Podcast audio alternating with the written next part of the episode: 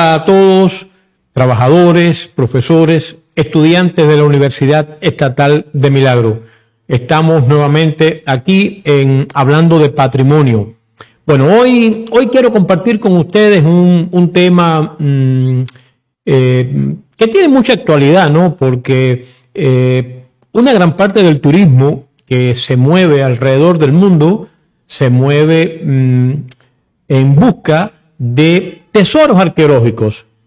La arqueología se ha convertido en un tema sumamente importante desde el punto de vista mm, atractivo y hay sitios que constituyen verdaderos espectáculos, que tienen carácter espectacular y esa espectacularidad pues siempre atrae a miles, decenas de miles e incluso millones de personas millones de personas se mueven alrededor del mundo eh, visitando lugares arqueológicos.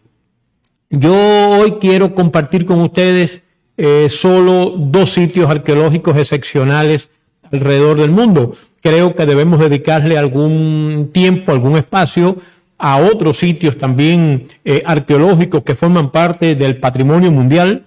Y, ¿por qué no? Hablar también de sitios arqueológicos del Ecuador. Ecuador es una potencia arqueológica y comparte esas potencialidades arqueológicas con sus vecinos, con Colombia y con Perú. Perú es el centro más importante de la cultura inca, ¿no?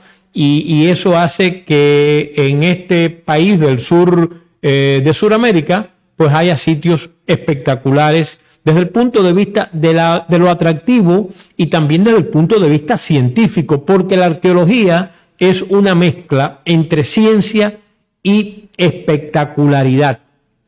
Hoy vamos a hablar de dos sitios, quizás de los dos primeros sitios arqueológicos descubiertos y excavados a nivel universal en el mundo. Me estoy refiriendo a las ruinas de las ciudades romanas de Pompeya y Herculano. Bueno, ahí en pantalla Richard ya nos está mostrando una foto de las primeras excavaciones realizadas en Pompeya. Pompeya es una ciudad que está en las faldas del volcán Vesubio y, Herculano pues también son dos ciudades que eh, romanas que se fundaron, se establecieron en las faldas del Vesubio. El Vesubio es un volcán italiano, un volcán activo, como son los volcanes ecuatorianos. Y eh, en el primer siglo de, eh, de, la era cristiana, del primer milenio, en el año 79, el Vesubio entró en erupción. Hay muchas películas que, que tratan el tema. Eh, de manera espectacular eh, de cómo fue la catástrofe, de cómo las ciudades se destruyeron, de cómo eh, la lava, el, polvo volcánico, la piedra Pómex, todo lo empezó a cubrir y cómo fue un acontecimiento de carácter catastrófico y realmente fue catastrófico. Las ciudades de Pompeya y Herculano desaparecieron. Por 1700 años no se supo nada de estas dos ciudades estaban desaparecidas, no se encontraron, se buscaba, pero nada, y a inicios del siglo XVIII, pues son redescubiertas.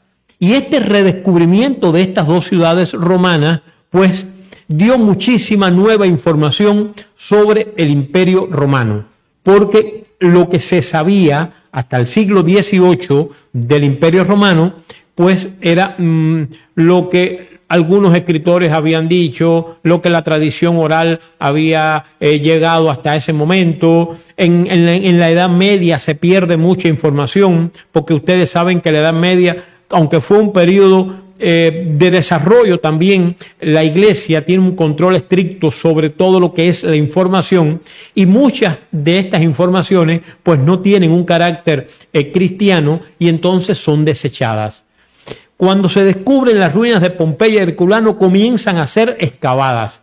18 metros bajo tierra de polvo volcánico, 8 para la otra ciudad, es decir, un rango bastante grande de, de arena, de piedra pómex y de ceniza volcánica, estamos hablando de casi 20 metros, había cubierto estas dos ciudades. y todo parece indicar que esa cantidad de material que sale del Vesubio pues se depositó de manera abrupta y mm, la, la ciudad quedó prácticamente estancada, detenida, parada en el tiempo. Todo quedó tal y como estaba. A las personas, a los pompeyos, a los que vivían en Herculano, no les dio tiempo a, evacuar la ciudad. Quedaron allí, sus cuerpos quedaron carbonizados en ese espacio, tal y como estaban en el momento en que la onda expansiva con todo ese material llega a estas dos ciudades. Entonces comienza desde el siglo XVIII un proceso de exploración, de excavación, de interpretación de esos materiales que están siendo obtenidos y por último de reconstrucción histórico-social. La reconstrucción histórico-social es el último proceso dentro de la investigación arqueológica.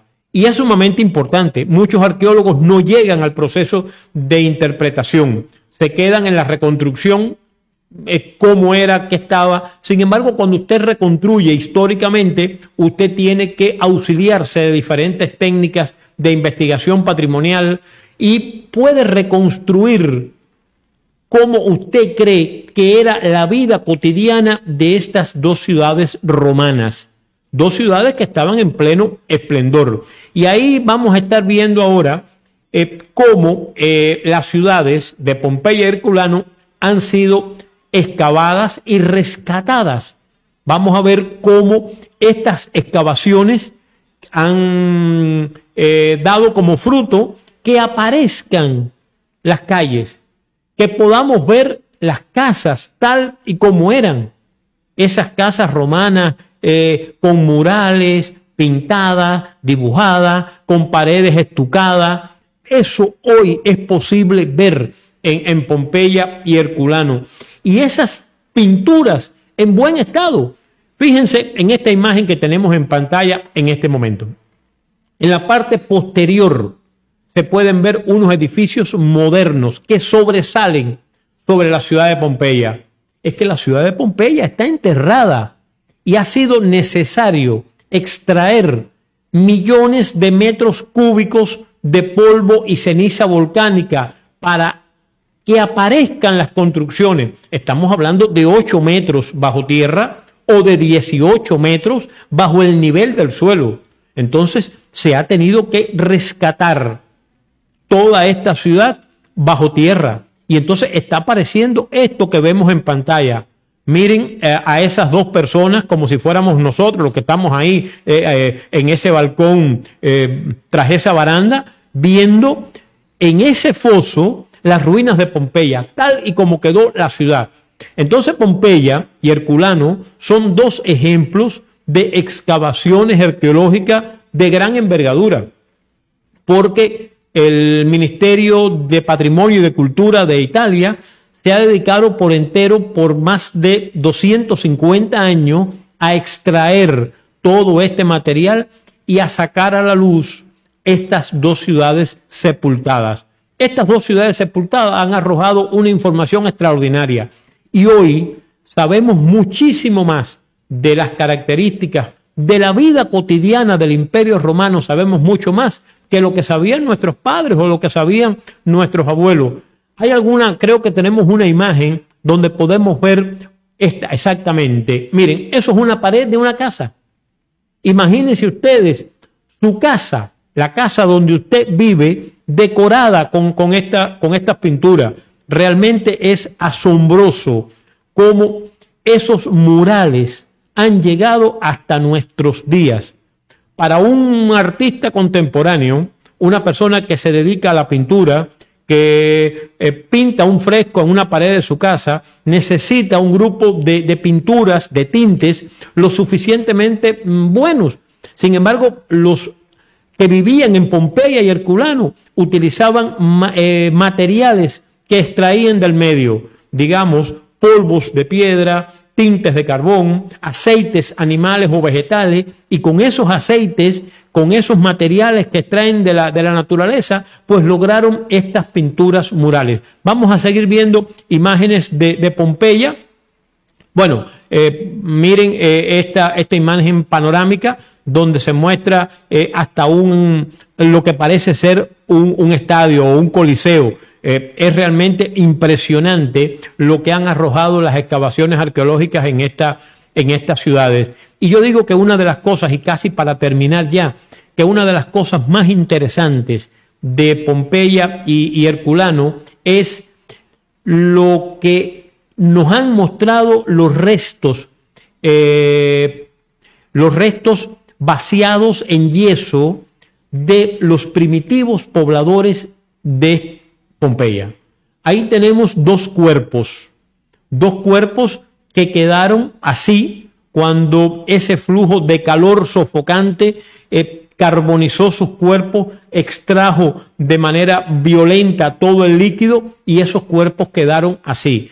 Desde hace dos siglos y medio, las personas que excavaron en Pompeya y Herculano supieron, tuvieron la visión de poder hacer los calcos, es decir, copiar esos restos. Y hoy lo que vemos son los calcos de esas personas. Miren esta imagen donde podemos ver desde un niño pequeño hasta un grupo de personas que eh, quizás estaban protegiéndose de ese calor sofocante que, que, los eh, quemó y así quedaron para siempre, así quedaron para la eh, posteridad.